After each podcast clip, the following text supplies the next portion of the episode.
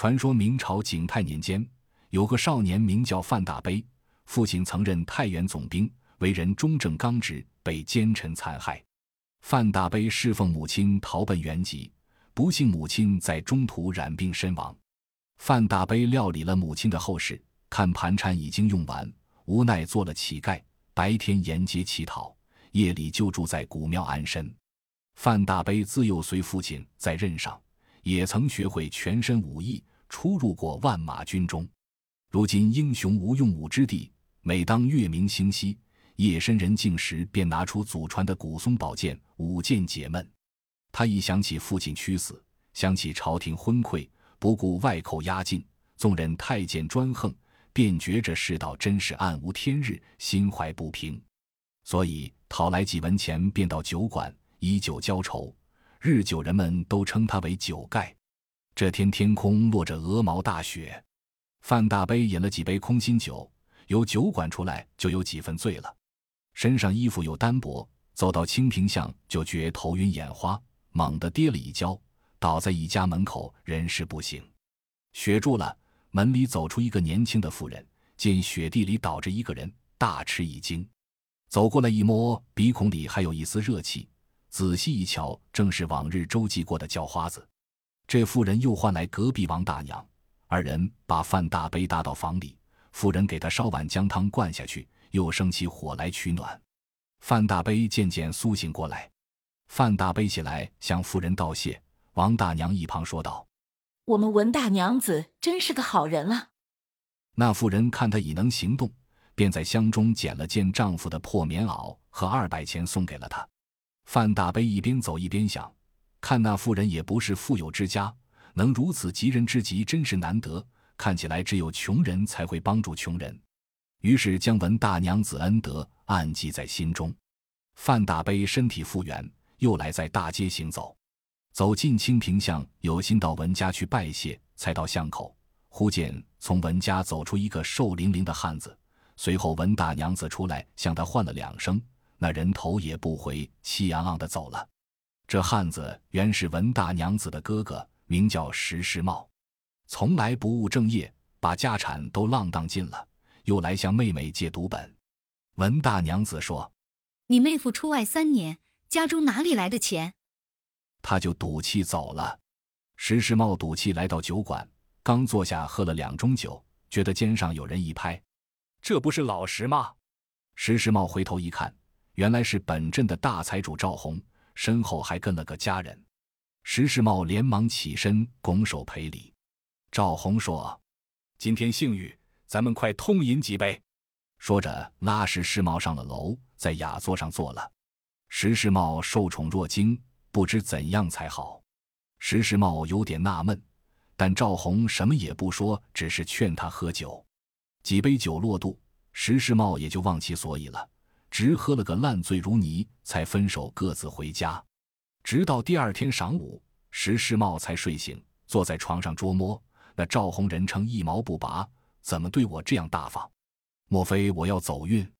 正想之间，帘子一掀，进来一人，手里提个食盒，正是赵府管家。赵管家笑嘻嘻地说：“我们员外怕你昨天没吃好，今天又这小的送酒菜来。”石世茂连忙道谢，说道：“小人无功受禄于心不安，员外若有用小人之处，是万死不辞。”过了两天，赵红把石世茂叫到府中。先吃了一回酒，赵红阳醉回后堂去了。刘管家作陪。管家说：“我们老爷有件事要石相公帮忙。”石世茂说：“员外吩咐，敢不照办？”管家说：“我们老爷看中了文奎的娘子，要娶她做四房，知道是令妹，所以请你来商量。”石世茂说：“文奎虽三年未归，小妹总算文家的人了，这是万难从命。”管家说。文奎生死不明，他家又没人，这事全在你身上。老爷说一百两银子身价，只要你答应。说着，取出一盘白花花的银子，摆在石世茂面前。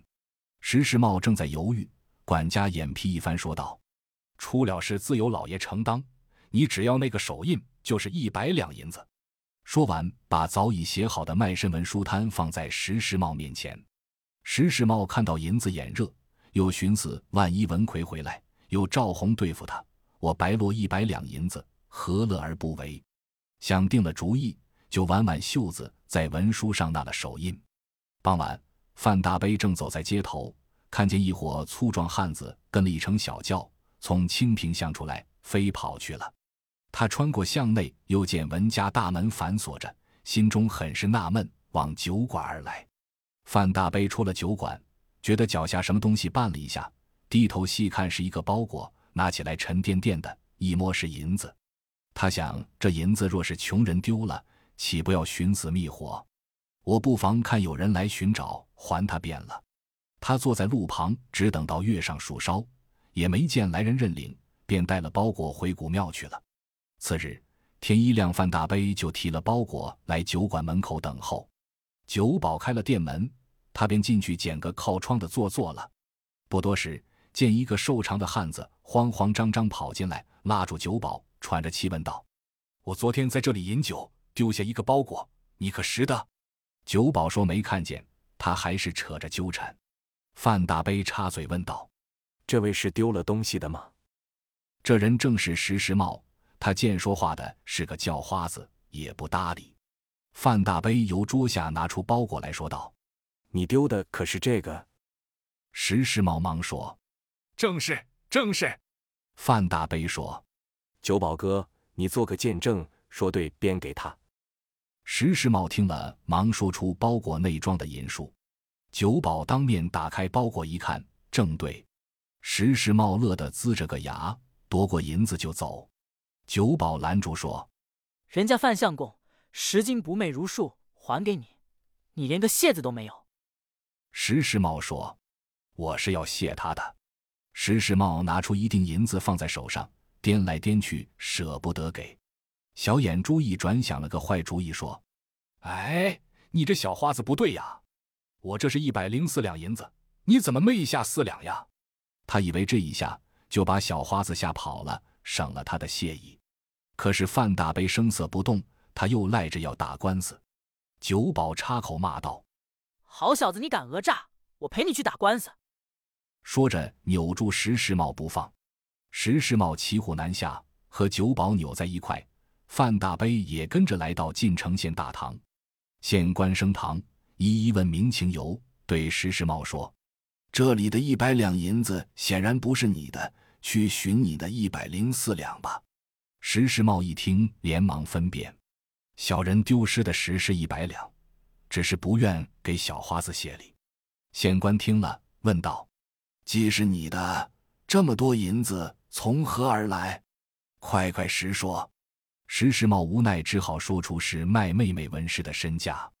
范大悲一旁闻听，倒吸一口冷气，暗想：莫非这文氏就是那文大娘子？县官见是一件牵连赵红的案子，不便多问，便判石世茂存心讹诈，掌嘴四十银两归官结案。石世茂捂着脸，垂头丧气地走出大堂。范大悲出了衙门，忆起那天看见的事，想必是文大娘子被人抢走，便来在赵员外府地，围着院墙观看一遍，心中暗暗盘算如何搭救文大娘子出来。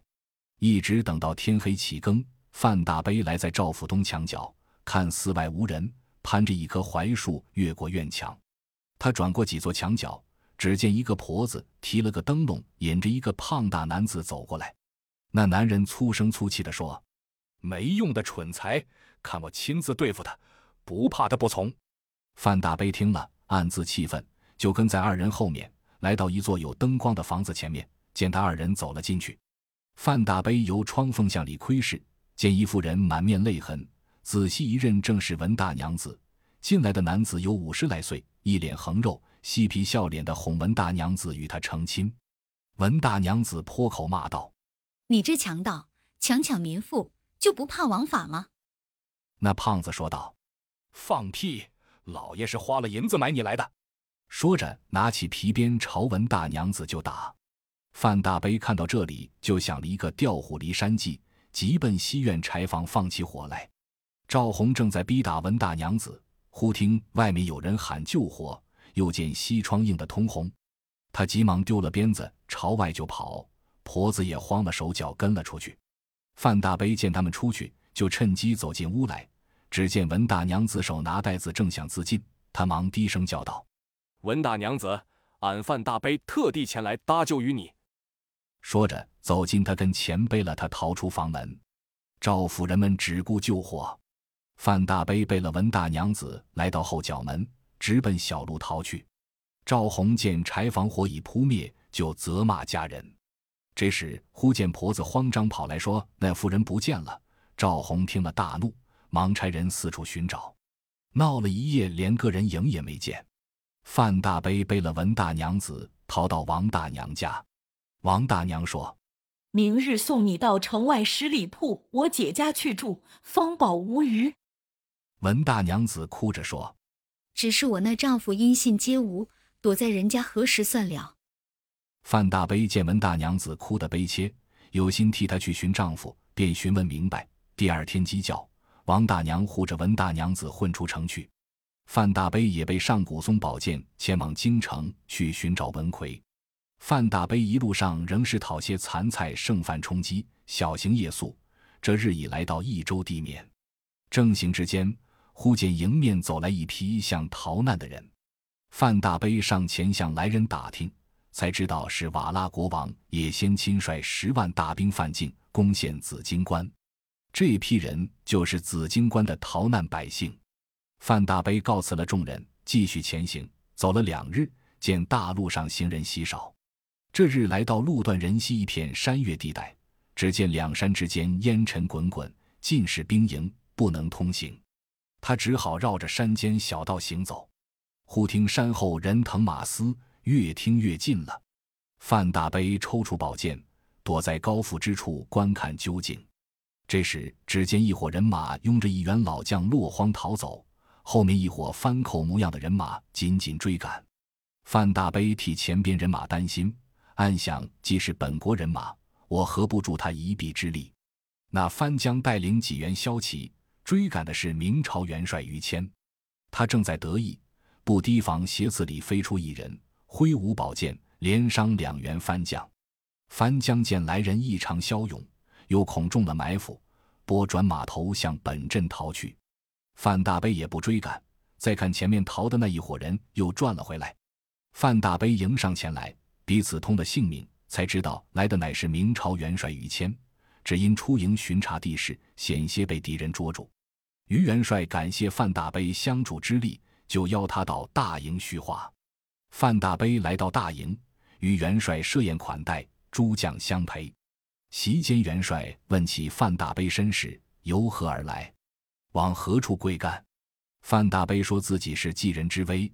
替文大娘子进京寻找丈夫文魁，话声未落，席间站起一人，朝范大悲施礼说道：“范义是一举令人钦佩，在下便是文魁。”于元帅也呵呵笑道：“真乃巧遇。”原来于谦是文魁的舅父，文魁到京时登门投拜，于谦因挂帅出征，用人之际，便留他在帐下听用。文魁随军三年，家书断绝。现在听说妻子被害，心中凄恻。于元帅劝说：“大敌当前，不便给嫁。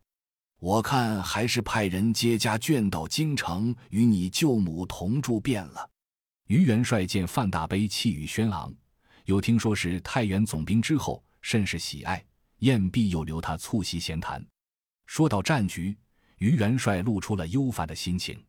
于元帅叹了口气说：“嗨。”敌人陷我五城，又据住紫荆关险隘，逼使金鸡，朝廷却又合战纷纭，举棋不定。老夫意在速胜，以安人心。只碍敌人巨险，一时难以攻破。范大悲说：“小人来实见那紫荆关山道崎岖，正面攻打甚难，国家兴亡匹夫有责。小人愿潜入番营。”见机行事，元帅意下如何？于谦见他是个有胆识、有勇气的人，满心高兴。